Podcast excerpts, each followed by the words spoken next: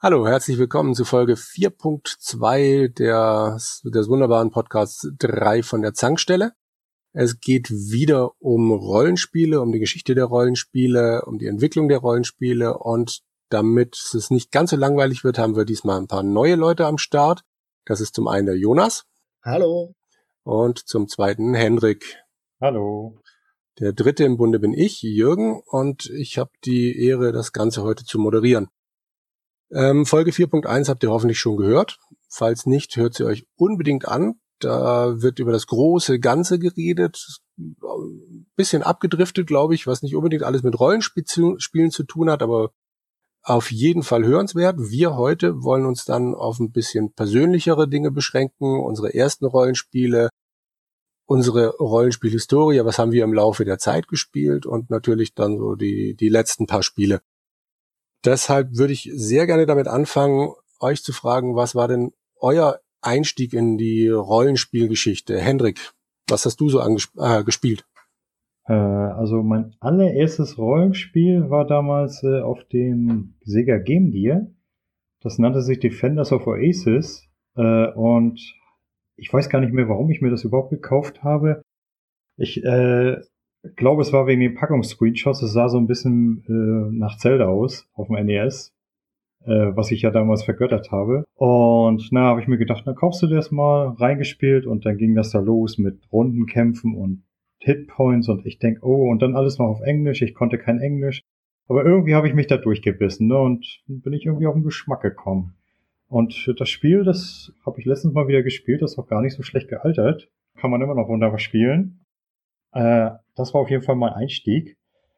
Und darüber bin ich dann auf den, ich bin ja Altkonsolenspieler, also ich hatte damals so gut wie alle Sega, alle Nintendo-Konsolen und habe dann gerade auf dem Super Nintendo gab es ja jede Menge äh, japanische RPGs, so zum Beispiel sagen wir Final Fantasy oder Chrono Trigger etc.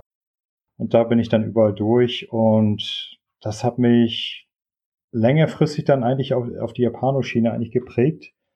Äh, bin jetzt mittlerweile aber auch bei westlichen Rollenspielen angekommen. Mhm. Wunderbar.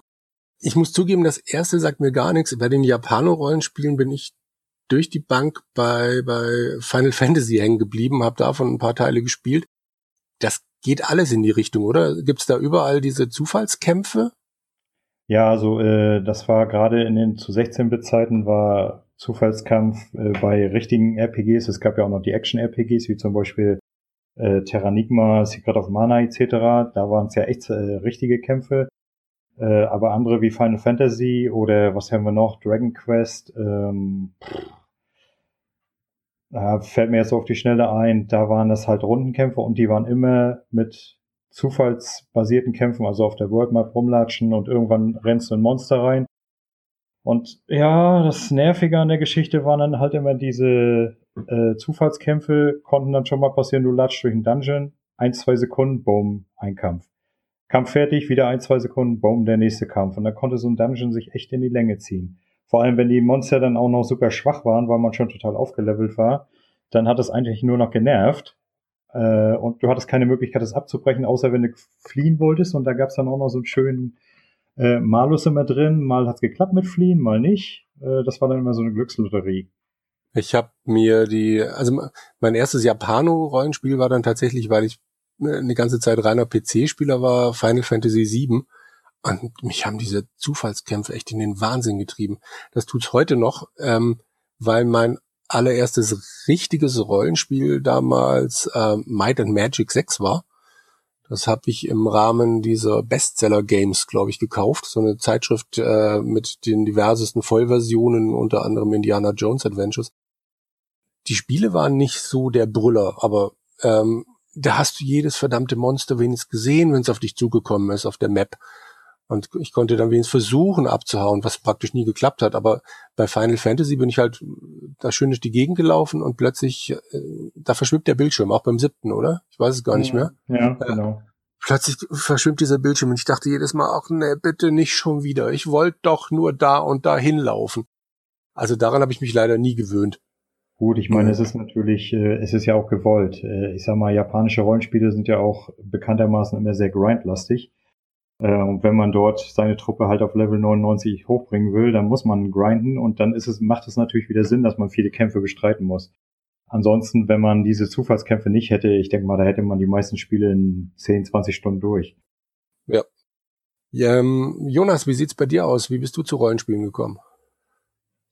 Ähm, eher spät. Also ich habe erst mit, mit Herr der Ringe Online angefangen, äh, Rollenspiele zu spielen. Mittlerweile hat sich das äh, Repertoire natürlich bei mir erhöht. Ähm, bin auch teilweise Fan davon von, von Rollenspielen geworden. Ähm, wie Skyrim, äh, da habe ich noch überlegt, habe auch gerade noch geschaut. Ähm, Vampire, Bloodlines habe ich auch mal noch gespielt, Wissen 1 bis 3 habe ich gespielt, ähm, Torchlight, also ja gut, das ist wieder Hack and Slay, aber es ist eigentlich auch Rollenspiel. Ja, das war eigentlich so mein Einstieg in die Rollenspielwelt. Mhm. Ähm, würdest du das tatsächlich unterscheiden, Hack and Slay und Rollenspiel? Was heißt unterscheiden? Äh, ja, nicht direkt äh, Hack and Slay ist aber halt immer noch was anderes als es wirklich ein reines klassisches Rollenspiel, würde ich jetzt mal sagen. Ja. Weil bei mir in der Top 3 bei, bei Rollenspielen garantiert ein Diablo auftauchen würde. Und da wird ja wahrscheinlich bis heute noch gestritten, ob das ein Rollenspiel ist. Aber mich hat das damals so dermaßen abgeholt, eben weil es was anderes war als, da, als all diese äh, rundenbasierten Geschichten, die ich bis dahin hauptsächlich gespielt habe. Das flutschte so durch und das war einfach wunderbar. Torchlight habe ich jetzt nicht gespielt, aber es geht doch stark in die Richtung, oder? Torchlight ist im Endeffekt das gleiche wie ähm, Diablo, wie die Diablo-Reihe. Und wie gesagt, mit Diablo selber bin ich nie warm geworden. Aber Torchlight 1 wie auch 2 fand ich richtig klasse. Vor allem man konnte es im Korb spielen und habe das auch mit dem Kumpel äh, durchgesucht, zumindest der erste Teil. Beim zweiten haben wir angefangen zu spielen und irgendwann bei der Hälfte dann mal aufgehört, aber es lohnt sich auf jeden Fall. Ich, ich hätte auch noch was. Äh, ja. Ich habe Torchlight, habe ich den zweiten, habe ich äh, habe ich bei Steam immer gekauft. So, ich, hab, ich bin mit Diablo bin ich auch nie so wirklich warm geworden. Ich fand das eher mal, weiß ich nicht, allein dieses, dieses Spielprinzip nur Monster totklicken, weiterlatschen, Monster totklicken, weiterlatschen, äh, fand ich irgendwie nicht so berauschend und habe ich mit Torchlight irgendwann mal aus einer Laune rausgekauft und ich bin damit auch nicht so wirklich warm geworden. Ich habe, glaube ich, drei, vier Stunden gespielt, aber der Funke will bei solchen Art, will bei der Art Spielen bei mir einfach nicht überspringen. Okay. Ähm, Im letzten Cast ging es ja auch so ein bisschen schon um, um Weltflucht oder grundsätzlich, was ein Rollenspiel ausmacht. Was ist für euch denn der zentrale Aspekt oder der Aspekt, der euch am meisten anzieht an so einem Rollenspiel? Ist es dieses Gefühl, ich mache mir ein eigenes Abbild, wie es, glaube ich, bei Christoph hauptsächlich war, und ziehe durch die Welt, oder ist es eher wie bei Jan, dieses, ich mache jemanden komplett anderen aus mir und äh, lass mal na gut, die Sau hat er nicht rausgelassen, aber mach einfach mal alles anders. Äh, also ich sag mal, mir ist beim Rollenspiel in erster Linie ganz wichtig die Story. Also wenn die Story mich nicht mitreißt innerhalb der ersten Stunden, dann äh, spiele ich das auch nicht weiter. Äh, und was Charaktere angeht, ich erstelle mir grundsätzlich immer einen eigenen Charakter. Da kann ich dann auch manchmal richtig gut Zeit mit verbringen, gerade wenn du auch äh, Werte einstellen kannst etc ähm, Aussehen etc. Äh, ich bastel dann auch wirklich gerne an Haaren, sogar an Wangenknochen und weiß ich was nicht, bis mir das Endergebnis gefällt.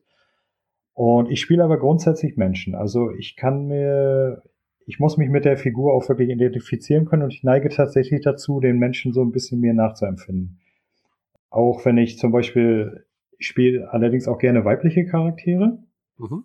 Ähm, und da empfinde ich den Charakter dann tatsächlich meine Frau nach.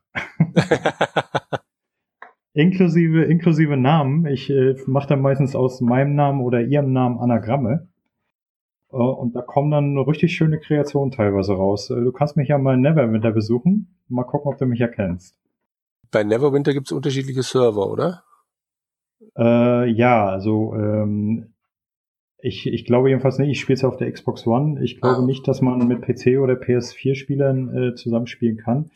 Würde ich eigentlich schade finden, weil eigentlich würde das Ganze ja drastisch die Möglichkeiten erhöhen. Aber ich glaube, da gibt es auch Versionsunterschiede. Bin ich mir aber nicht sicher. Okay, nee, dann werde ich dich wohl nicht besuchen kommen.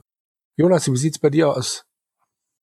Na, ich habe es ja schon angesprochen ähm, in der letzten Podcast-Folge. Ah, ja. ähm, also ich sehe das dann gleich ähnlich wie Christoph. Ich mache mir auch einen Charakter, der mir zu, zu nicht nahe kommt was bei mir aber im Gegensatz zu Hendrik äh, ein größer, wo ich einen größeren Wert drauf lege, als jetzt die Story ist, die Welt für mich. Und da war für mich äh, Skyrim halt abs absolut faszinierend. Das war, ähm, das habe ich so in dieser Art oder dieser Richtung noch nicht erlebt.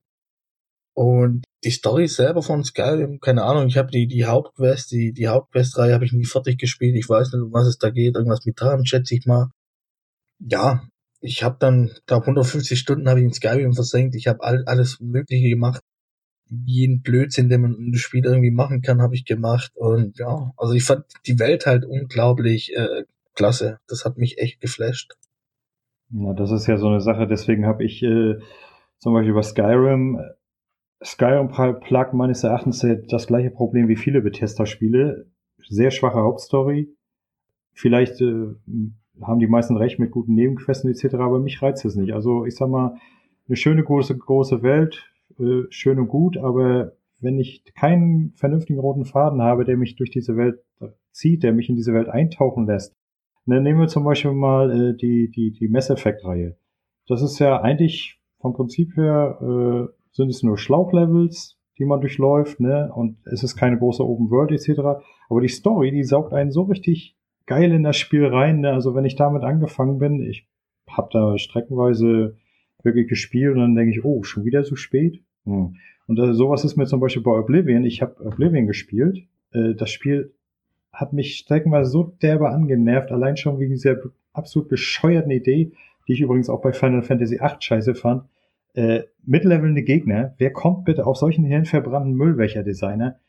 Das ist doch der Aspekt eines Rollenspiels, dass ich levele, dass ich stärker werde und irgendwann die lumpige Riesenratte, die mich am Anfang äh, totgebissen hat, mit, mit einem Lächeln wegwische. Nein, bei Skyrim, da kannst, äh, Quatsch, hier bei Oblivion, da kannst du aufleveln bis zum geht nicht mehr. Die blöde Riesenratte, die levelt mit und beißt dich immer noch tot. Und dann sage ich mir, Leute, da habt ihr irgendwas nicht verstanden.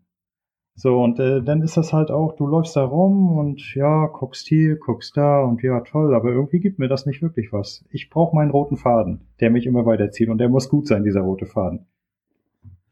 Mitlevelnde Gegner gebe ich dir absolut recht, das sind die, ist die Pest auf Rädern.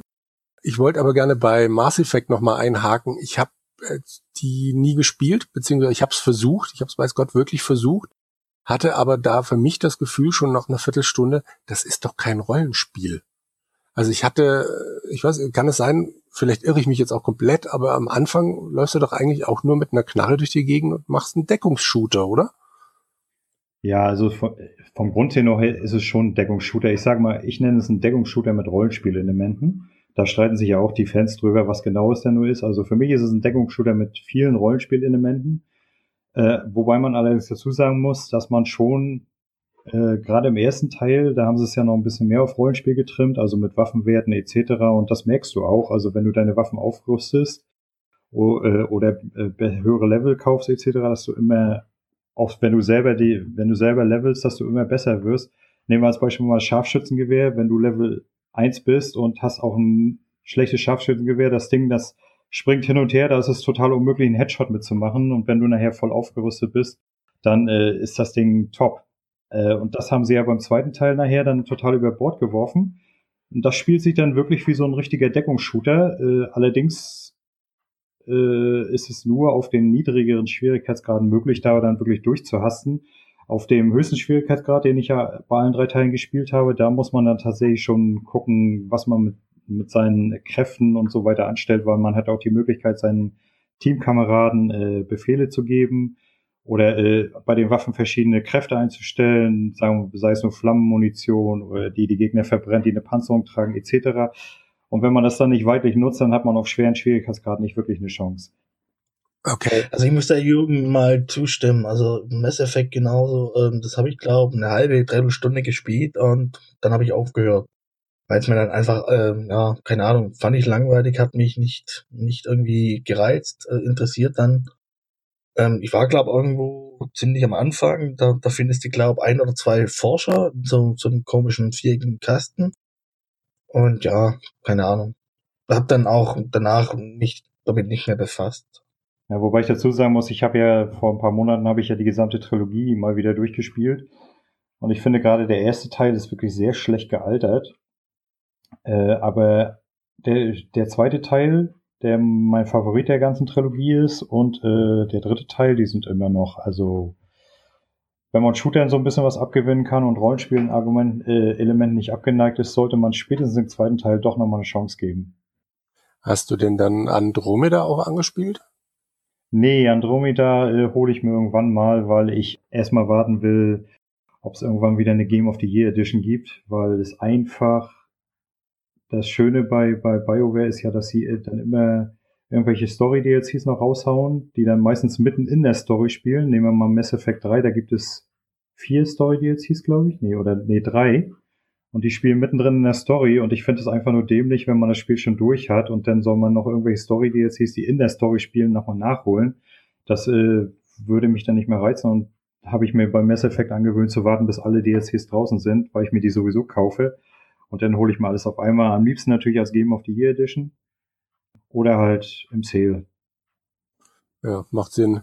Das mit mittendrin rausgeschnittene DLCs, das hatte ich bei Assassin's Creed 2. Das war ja die Hölle.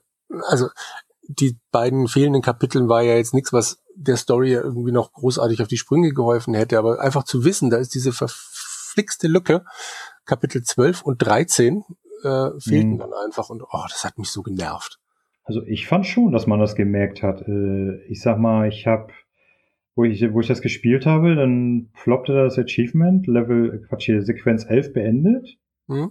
Und dann habe ich mal so reingeguckt, was kommt denn alles noch? Und dann denke ich, hä, wieso gibt's jetzt nur noch Sequenz 14? Ich bin, ich bin jetzt in Sequenz 14, wo ist denn 12 und 13? Und dann habe ich erstmal nachgelesen, ich denke, oh, ja, schön, super. Äh, und vor allem, äh, auf mich wirkte das schon so ein, so ein krasser Übergang von Sequenz 11 auf 14. Das war schon irgendwie, man hat's gemerkt. Ja, wobei ich denke, äh, ja, also man hat es ge gemerkt, aber ich denke, also hätte man eine Überblendung gemacht, keine Ahnung, zwei Monate später, hätte es auch keinen gejuckt. Also ich habe die anderen beiden dann tatsächlich, das war der erste DLC, den ich mir gekauft habe, äh, die anderen beiden Kapitel dann irgendwann also tatsächlich noch nachgespielt. Aber Gott, äh, mich hat's einfach nur die ganze Zeit genervt, dass da was fehlt. Von daher mhm. kann ich vollkommen verstehen, dass du Andromeda erst kaufst, wenn du weißt, was, was dich eigentlich erwartet. Mich hat es ja schon so, so tierisch angenervt bei Mass Effect 3, äh, dass sie diesen einen DLC gemacht haben, nur für Vorbesteller.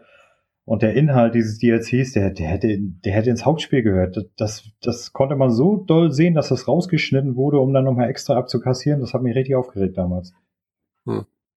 Warum App, äh, extra abkassieren? Die vorbestellen, das machen sie ja so oder so. Die kriegen halt einen DLC dazu, den die anderen nicht bekommen. Das ist aber auch schon alles. Und zu Assassin's Creed 2, äh, muss ich sagen, ist mir gar nicht aufgefallen, weil ich äh, von vornherein äh, irgendwann mal bei Steam die Deluxe äh, Edition geholt habe. Und ja. dort war ja eh alles drin. Hm. Ja, äh, bloß äh, das mit dem Vorspiel ist ja auch schön und gut. Wenn die Vorbesteller dann irgendwelche Waffen oder Klamotten oder was ich was nicht kriegen und damit glücklich sind, schön und gut. Aber dieser DLC, das haben sie ja hinterher auch, äh, meine ich, irgendwann mal selber zugegeben, den haben sie extra rausgeschnitten. Und das, das merkt man im Spiel selber auch. Weil du hast diesen Charakterplatz für diesen einen Charakter. Äh, hättest du den DLC nicht, könntest du den nicht füllen. Du siehst aber im Menü immer schon, wie viele Teammitglieder du haben kannst. Und dann merkst du doch schon, da, da fehlt was. Und es gibt auch zahlreiche Verweise im Spiel eben auf diesen DLC. Und so, sowas finde ich dann halt dumm, dass man genau sieht, da fehlt irgendwas. Das, wenn ich gar nicht, wenn ich gar nichts davon merke, dann habe ich da kein Problem damit. Aber wenn ich genau sehen kann, hier ist irgendwas, womit ich nochmal extra abgezockt werden soll, dann finde ich sowas scheiße.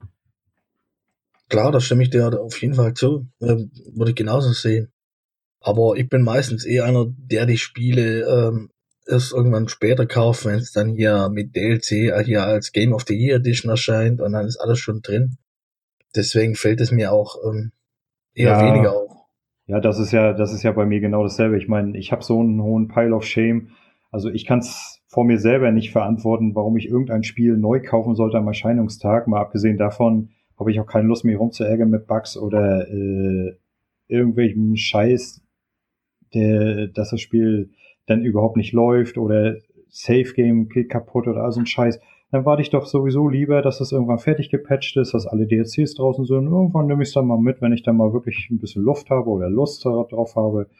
Aber zum Vollpreis habe ich mir, glaube ich, schon, boah, zehn Jahre kein Spiel mehr gekauft.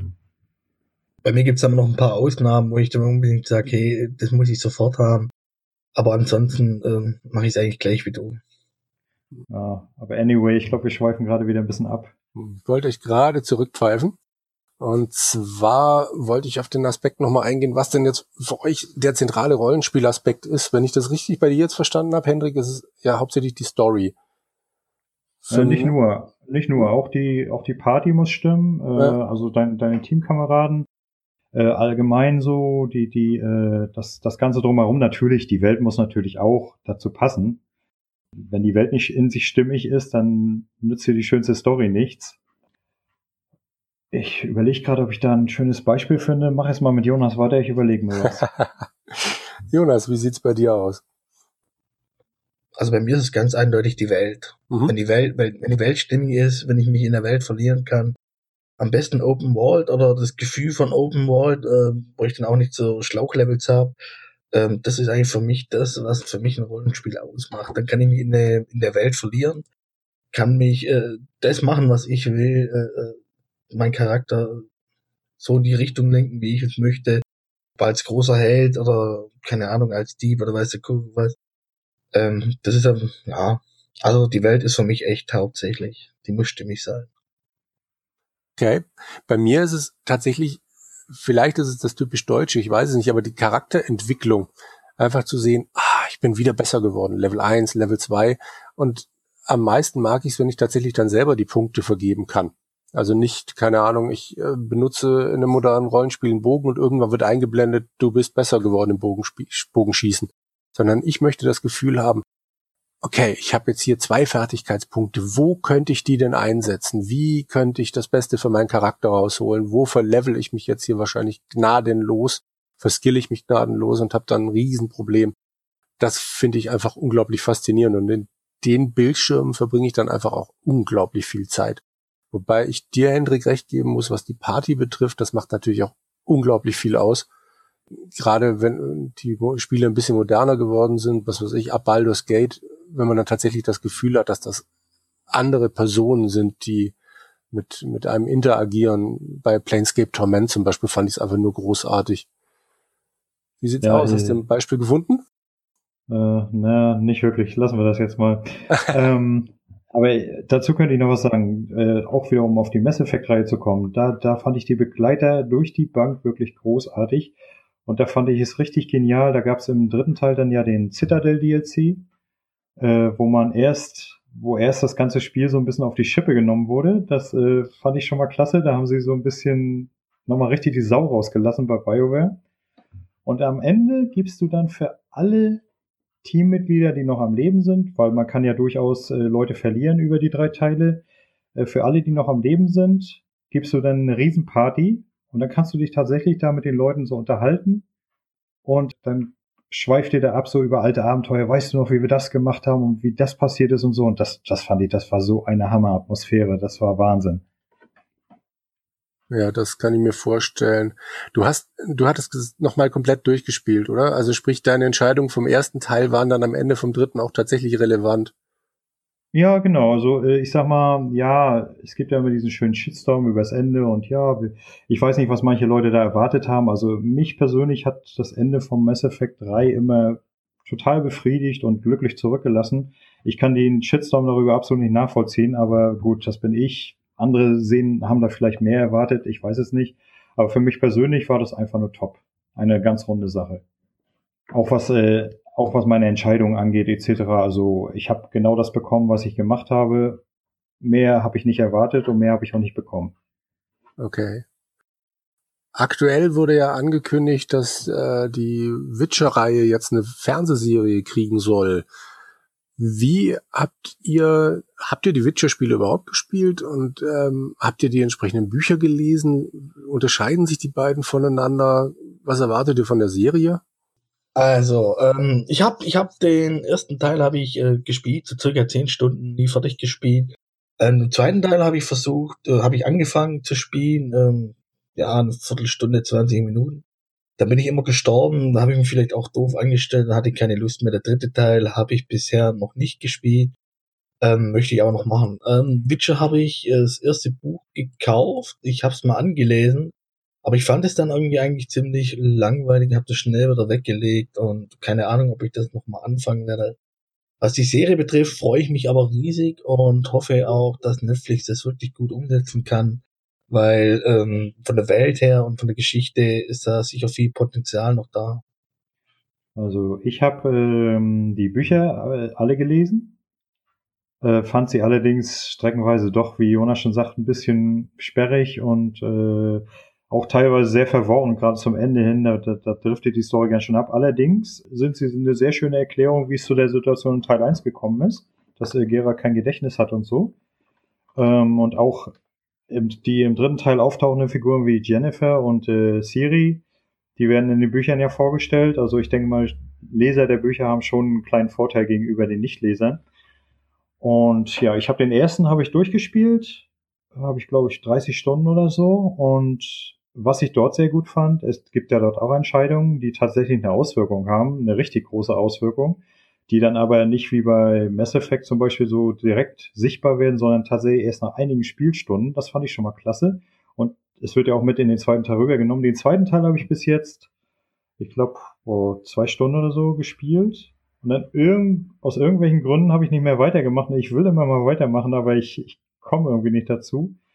Aber auf jeden Fall finde ich die Spiele bisher großartig. Den dritten würde ich mir auch irgendwann unbedingt nochmal geben, aber natürlich will ich dafür erstmal Teil 2 durchhaben, weil der dritte, soweit ich weiß, ja direkt daran anschließt. Und auf die Fernsehserie freue ich mich auch sehr, die werde ich auf jeden Fall gucken. Das Einzige, wo ich so ein bisschen Sorge habe, was ich hoffe, was sie nicht umsetzen, ähm, es ist ja momentan so Mode, dass alle Helden immer so Zweifel haben und ach, bin, ist das jetzt richtig, was ich mache oder so. Ich hoffe, sowas tun sie Gerard nicht an nur weil es eine Fernsehserie ist. Lass ihn da genauso eine coole Sau sein wie im Spiel und dann passt das. Ich habe aber heute schon bei Gamers Global gelesen, dass er gerade in der Buchreihe eher mit, mit, seiner Rolle hadert. Also kann ich mir gut vorstellen, dass es in der Serie ähm, dann auch umgesetzt wird. Mal hoffen, hoffen wir mal das Beste, das nicht. Also dieses Hadern mit sich passt irgendwie nicht zu der Figur, finde ich. Ja gut, aber die ursprüngliche Figur in den Büchern, ich habe sie leider nicht gelesen, hadert dann mit sich, oder? Habe ich jetzt halt falsch verstanden? Genau, also da, da wurde mit der Rolle, die ihm auferlegt worden ist, äh, wurde mit sich hadern. Wie gesagt, ich kann ich kann's nicht hundertprozentig sagen. Ähm, ich habe nur das erste Buch äh, angelesen, das waren vielleicht so 100 Seiten und das war mir einfach, ja, zu langweilig, zu langatmig. Ähm, da müsste Hendrix sagen, ob das auch wirklich so ist. Ich weiß es nicht. Also ja, ich sage, ich fand die Bücher auch nicht besonders berauschend. Ich habe sie gelesen, weil ich unbedingt mal die Vorgeschichte lesen wollte, aber es, es sind auf jeden Fall keine Bücher, die ich nochmal lesen würde. Apropos Bücher, ja. ähm, mich würde mal interessieren, habt ihr eigentlich mal äh, Buchrollenspiele gespielt? Ich habe vor Ewigkeiten einmal eine Runde mitgemacht von das Schwarze Auge. Oder äh, meintest du jetzt Buchrollenspiele im Sinne von der Zauberer vom, wie hieß das Ding, vom Flammenden Berg? Äh, nee, ich hab, ich meinte hier so eher hier so Lonesome Wolf, also äh, einsamer Wolf, wie es in Deutschland ja. hieß. Okay, da, da kenn ich ein paar. Die Dinge, genau. die Dinge habe ich geliebt. Da, da habe ich hab mich ich, immer selber beschissen. Nö, also ich habe die wirklich so gespielt, wie es gedacht war, so mit Würfeln und alles und auch, auch ja nicht luschern und so. Und streckenweise sind da echt üble Dinge herausgekommen und manchmal habe ich die Bücher auch wirklich in die Ecke geworfen, nur um dann am nächsten Tag wieder weiterzumachen. Hier liegt immer noch der Hexenmeister vom Flammenden Berg rum. Das war mein erstes, das ich damals gekauft habe. Und äh, das hat bisher jeden Umzug überlebt und mittlerweile liegt sie im Zimmer von meinem ältesten Sohn rum. Ich glaube, der hat aber nur kurz mal reingeguckt und konnte nicht ganz die Faszination nachvollziehen, die ich da vor oh Gott, 25 Jahren hatte, irgendwie sowas. Aber die waren super, ja. Also Zu meinem ältesten Sohn und Faszination möchte ich sagen, ich habe Skyrim installiert, weil er das unbedingt mal sehen wollte. Und nach einer Viertelstunde hat er gemeint, ich habe irgendwie gedacht, da passiert mehr. also mal, weißt du, ist wohl eine andere Generation. Mehr? Hat sich beschwert, hallo? Geht ja gar nicht. Ja. Was heißt eine andere Generation? So alt ist doch das Spiel nicht. 2011 ist es erschienen. Sechs Jahre. Nee, oder? das sind Welt, das sind Welten, Jonas. Welten. Na, das zum einen und ja. zum zweiten meinte ich jetzt Generationen der Spieler. Ich meine, er ist 13. und hat, glaube ich, bei Skyrim einfach jetzt äh, mit, mit was, mit einem schnelleren Einstieg gerechnet. Du brauchst ja erstmal eine ganze Weile. Du hockst da erstmal in dieser Karre. Wie üblich bist du erstmal ein Gefangener. Dann wirst du da hingeschleppt. Dann wirst du zu dem äh, Hackblock geschleppt und dann taucht dieser Drache auf. Und dann. Ja, da so geht's aber doch schon los. Das ist Ja. doch zehn Minuten und dann geht die Party ab. Ja, und ich glaube, ich habe mal gelesen, da gibt es dann Leute, die sind, so, die sind zu dumm, aus Türmen zu springen. Ja, es soll solche Leute geben, genau. Jedenfalls, selbst wenn man das geschafft hat und dann weiter latscht, ähm, ja, ich weiß nicht, ihm war es zu langweilig. Er hat sich jetzt stattdessen dann eben wieder Ark installiert oder spielt League of Legends. Also es muss halt immer irgendwas zu tun sein. Ich weiß nicht, er hat ein Problem damit, eine Gang entlang zu laufen und zwei Minuten lang einer Figur zuzuhören. Hat er nicht auch immer Paladins gespielt oder wie das Spiel Er hat auch heißt? Paladins gespielt, ja, aber dazu kann ich jetzt gar nichts sagen. Doch, stimmt, ich habe ihm einmal zugeguckt. Ja, aber Rollenspiele sind ganz offensichtlich noch nichts für ihn. Also diese, dieser eher langsame Einstieg, das muss man, glaube ich, dann irgendwann mal entweder lernen oder mögen und das ist nicht seins.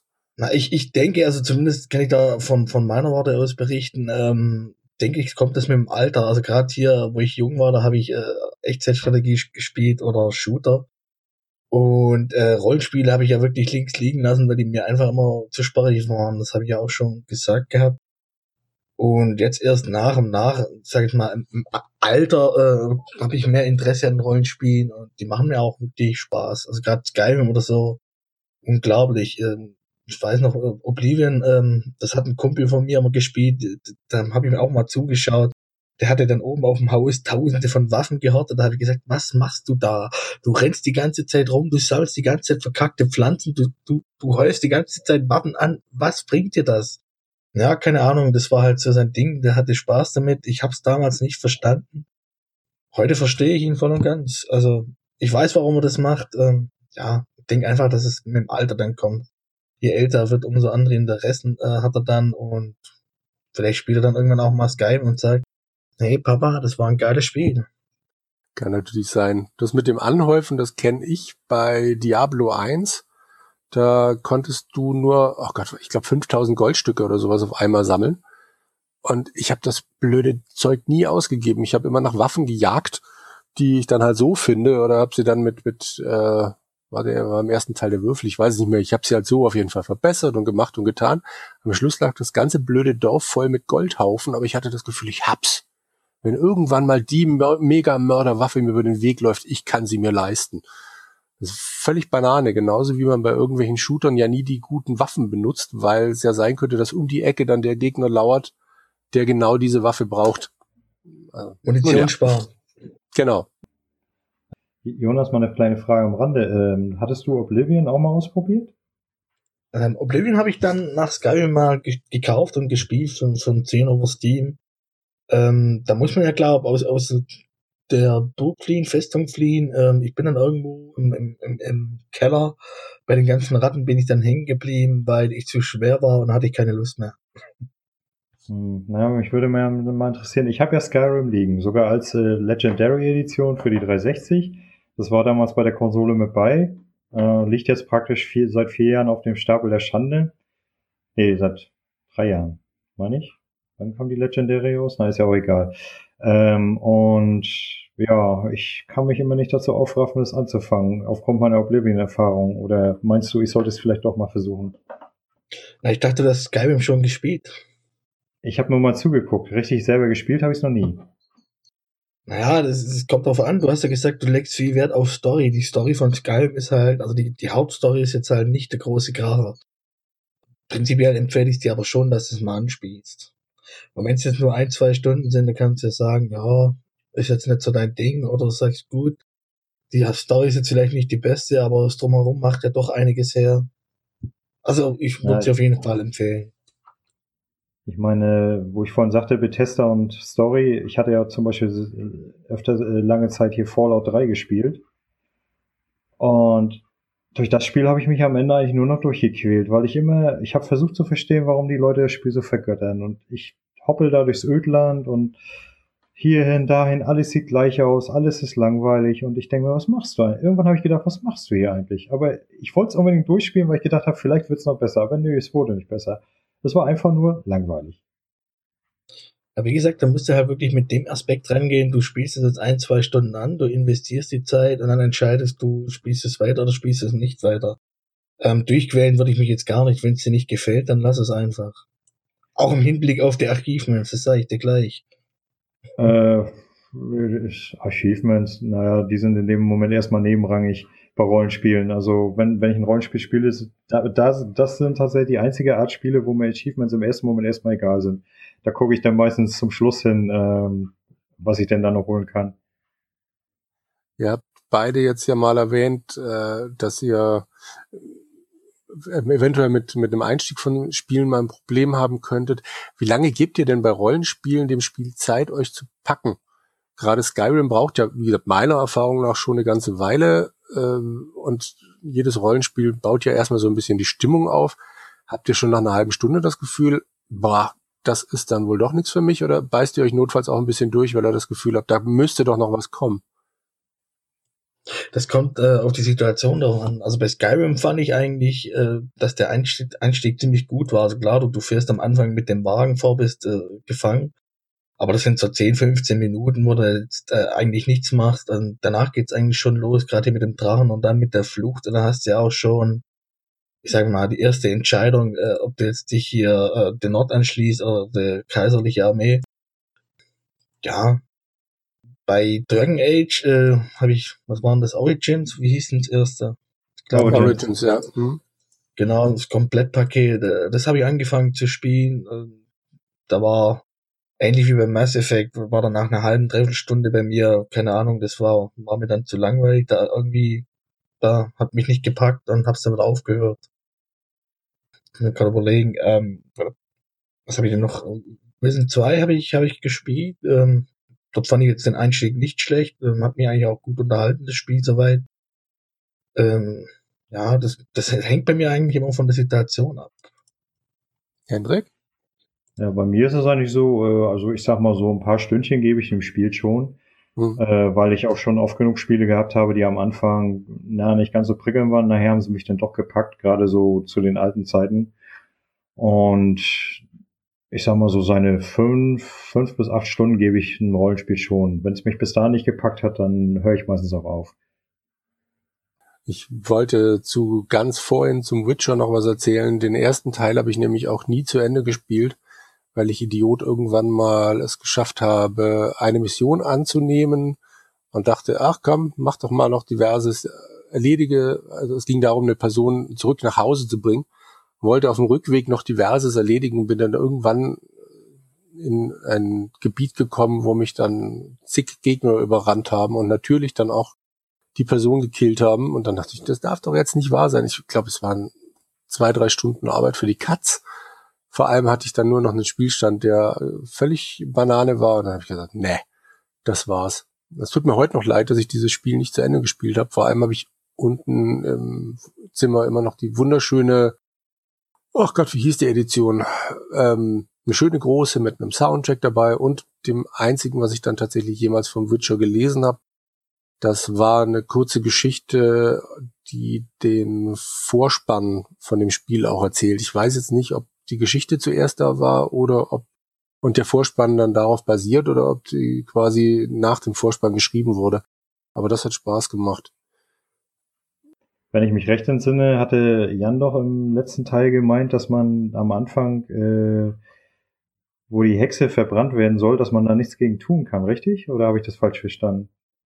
Nee, das war ich. Also ich habe äh, äh ich habe es nicht hinbekommen. Du meinst, du meinst jetzt bei The Witcher 1 oder was? Ja, genau. Genau, genau. Nee, ich hab, ich, ich wollte ich wollte die eigentlich äh, retten und ich habe es aber nicht hinbekommen und habe dann äh, irgendwann äh, aufgegeben, weil ich es halt nicht geschafft habe. Und die haben sie, also die Dorfbewohner haben sie dann verbrannt. Ja, wie gesagt, ich, ich irgendwie, weil die Steuerung von The Witcher 1 ist ja, ist ja so schon eine Sache für sich. Und ich habe das zu dem Zeitpunkt, wo ich es gespielt habe, äh, mit Tastatur und Maus gespielt. Ob es mit Controller besser gewesen wäre oder ob das überhaupt ging, weiß ich jetzt gar nicht. Nein.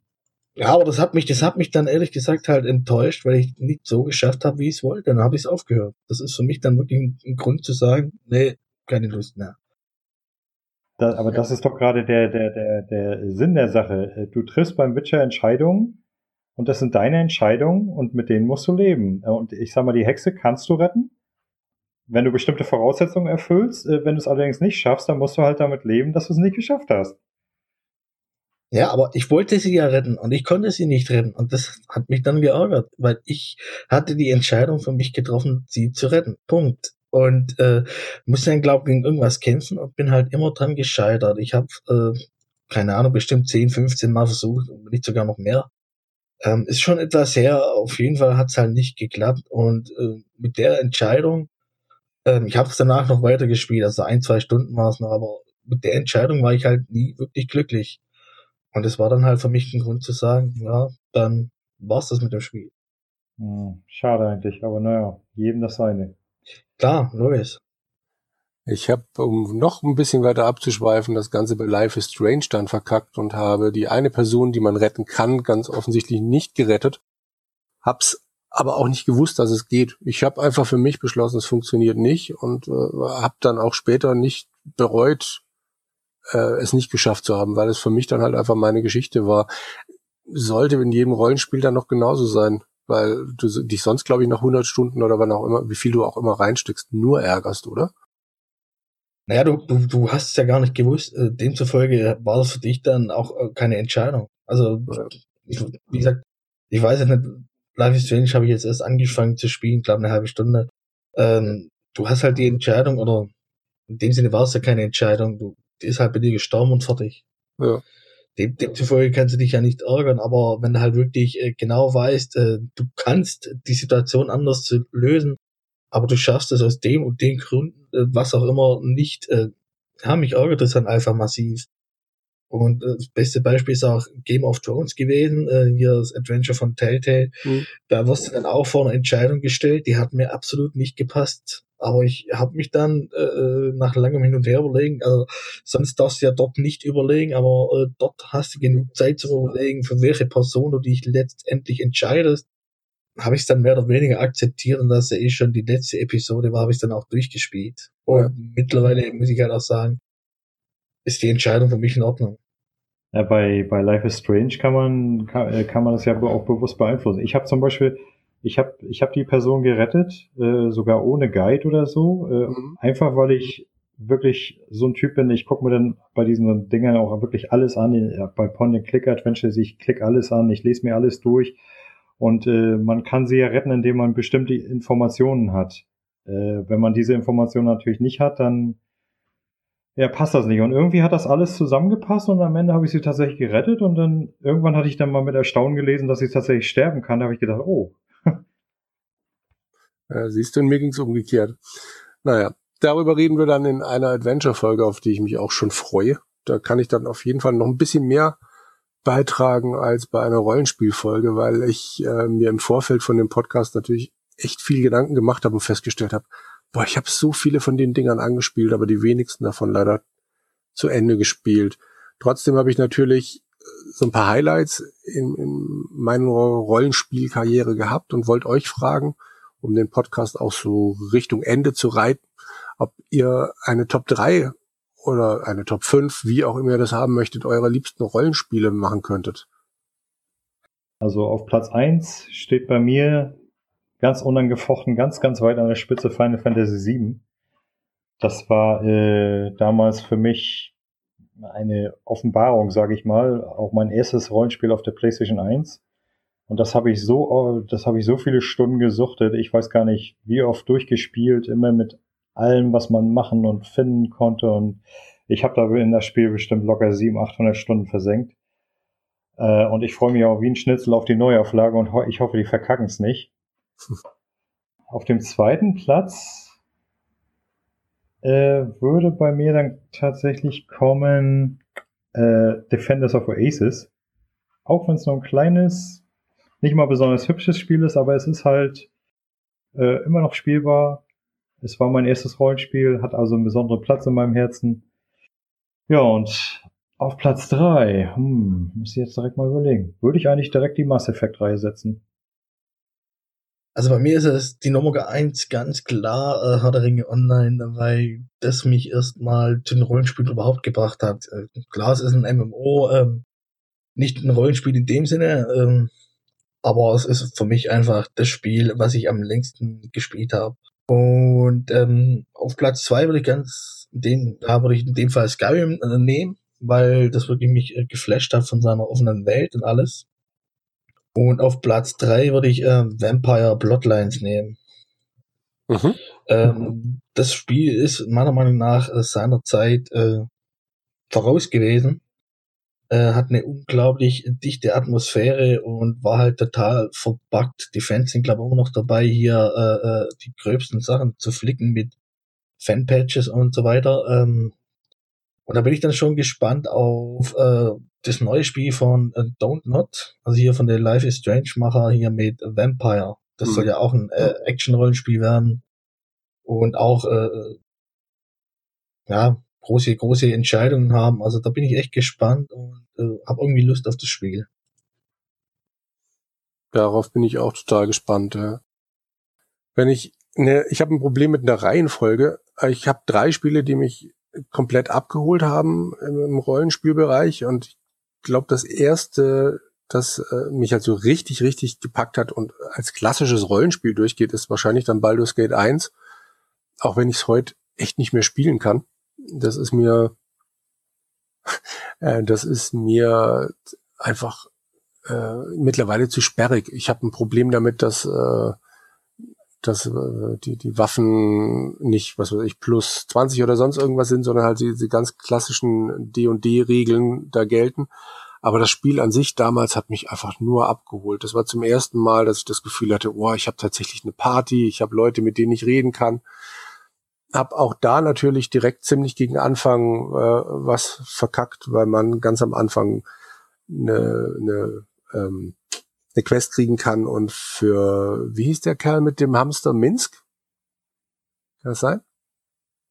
Keine Ahnung, habe ich nie gespielt, weil das geht. Ja, also so ein, so ein Typ mit Kampfhamster und der sagt dir dann, ja, geh bitte nach Osten und äh, tu dies, dies und das und jenes für mich. Und ich Idiot bin nach Westen gelaufen. Und irgendwann fängt er halt an, sich zu beschweren. Und ich bin noch ein bisschen weiter nach Westen gelaufen und habe gedacht, mein Gott, ich bin doch gleich da. Und dann irgendwann merke ich, verdammt, es war die falsche, falsche Richtung hab umgedreht, bin wieder zurückgelatscht und äh, mittlerweile hat aber leider die Geduld mit mir verloren und dann irgendwann äh, gab's Krieg. Und dann gibt es das berühmte Go for the Eyes Buch, wenn, er, wenn sein Hamster mich dann angreifen soll. Das äh, fand ich aber unglaublich beeindruckend, dass die Figuren halt äh, so, so eine Art Eigenleben entwickeln. Dann als ganz, ganz klassischer Star Wars Fan fand ich Knights of the Old Republic einfach großartig die Vorstellung, einfach da tatsächlich in diesem Star Wars-Universum jetzt rumzulaufen und äh, mit diesen verschiedenen Rassen zu interagieren, also es war super. Ich habe mir das dann tatsächlich auch irgendwann nochmal fürs iPad geholt, wo sie tatsächlich die Steuerung auch ganz gut äh, umgestellt haben. Die haben diverse Teile bei der bei der Einführung dann noch neu betitelt und ähm, dies ist dann halt leider keine Sprachausgabe, aber der Rest ist eins zu eins das alte Spiel und es macht selbst auf dem iPad totalen Spaß. Und es ist nach wahrscheinlich keiner Definition ein klassisches Rollenspiel, aber die Diablo-Reihe und davon dann speziell Diablo 2 ist für mich einfach das Rollenspiel. Ich habe wahrscheinlich in kein anderes Spiel aus dem Genre auch nur annähernd so viel Zeit versenkt habe mich über so viele Aspekte von irgendeinem Spiel so dermaßen geärgert und über andere Aspekte dann so gefreut und habe so geliebt. Die Musik war großartig, die, die äh, Charakterentwicklung fand ich super, die man machen konnte. Ähm, das, und das war für mich mein letzter Day One Kauf, glaube ich, Diablo 2. An dem Tag hatte ich frei. Meine Kollegin hat mich angerufen und gesagt, du, wir haben hier gerade Diablo 2 gekommen, reinbekommen. Ich habe gemeint, gut, in fünf Minuten bin ich da habe es mir gekauft, bin zurück und den Rest vom Tag habe ich nur noch vorm Rechner gesessen. Das war für mich das Spiel damals. Ja, ich glaube, hat einer von euch noch irgendwas, was er unbedingt loswerden möchte? Dann wäre jetzt ja. die Gelegenheit. Ja, ich hätte noch was. Äh, Knights of the Old Republic. Ja, klar, das war eins meiner ersten PC-Rollenspiele. Das fand ich auch großartig. Vor allem den Story-Twist. Hm? Äh, den fand ich genial damals. Ähm, und ich habe ja auch um mal auf den ersten Teil des Podcasts Bezug zu nehmen, auf die MMOs. Ich habe auch sehr lange Zeit, äh, die letzten Jahre Star Wars gespielt, äh, die, äh, die Old Republic. Mhm. Und da ist mir dann aufgefallen beim Podcast, ähm, dass ja gerade Christoph oder so, dass sie Probleme damit haben, Leute zu spielen, äh, die nicht so ganz ihren moralischen Vorstellungen entsprechen. Und da muss ich sagen, da habe ich zum Beispiel überhaupt keine Probleme damit. Also ich habe meinen Sith Lord bei Star Wars, äh, Das Destructivius. Ich spiele den so böse, wie es mir irgend geht und ich habe diebischen Spaß dabei. Also Leute schocken, einschüchtern etc. Mir macht das richtig Freude und das ist eigentlich überhaupt nicht mein Charakter, aber so gerade dieses Gegensätzliche, das macht irgendwie voll, macht mich irgendwie voll an. Was anderes habe ich aber von dir auch nicht erwartet. Bist du sowieso so ein Badass? Nicht wirklich. Eigentlich bin ich ein ganz lieber Kerl. Sagt meine Frau zumindestens. Da muss es ja stimmen. Na gut, die, die ist, die ist parteiisch, das, das ist unfair. Na gut. Äh, schweig stille, sonst kommst du ins Sülzefass. ich habe. Ja, solange das Whiskyfass in Ruhe lässt.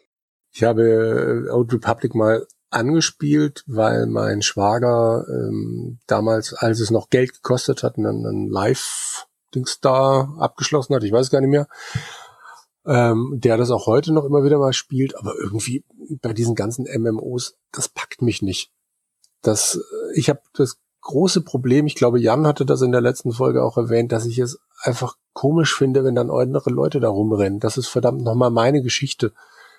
Das stört mich bei Rollenspielen, das stört mich grundsätzlich bei MMOs. Deshalb bin ich wahrscheinlich einfach kein, kein Online-Spieler. Ich habe ähm, The Division mal ausprobiert. Und wenn ich dann in diesen Hub-Bereichen die anderen Leute sehe mit den obskursten Namen über ihren Köpfen und ich denke, mein Gott, Kenners. Und genauso schmeißt es mich in MMOs raus. Ich habe die, äh, also ich habe das Star Wars Rollenspiel, Rollenspiel probiert, ich habe Star Trek dann mal angespielt da war das jetzt tatsächlich nicht so, aber irgendwie habe ich immer das Gefühl gehabt, nee, nee, ich, ich will einfach jetzt mein Ding hier durchziehen und ich glaube einfach nicht, dass das hier meins gerade ist. Deshalb werde ich mit MMOs äh, wahrscheinlich nicht warm werden. Wo du gerade sagtest, die Namen über den Köpfen, ich meine, mhm. mich stört das ja nicht, nicht wirklich. Aber da ist mir was Witziges passiert, wo ich damals Star Wars angefangen habe. Das war ja mein allererstes MMO überhaupt. Da laufe ich da so dann auf dem, ich habe ja mit dem Sith auch direkt angefangen, mit dem Sith-Krieger.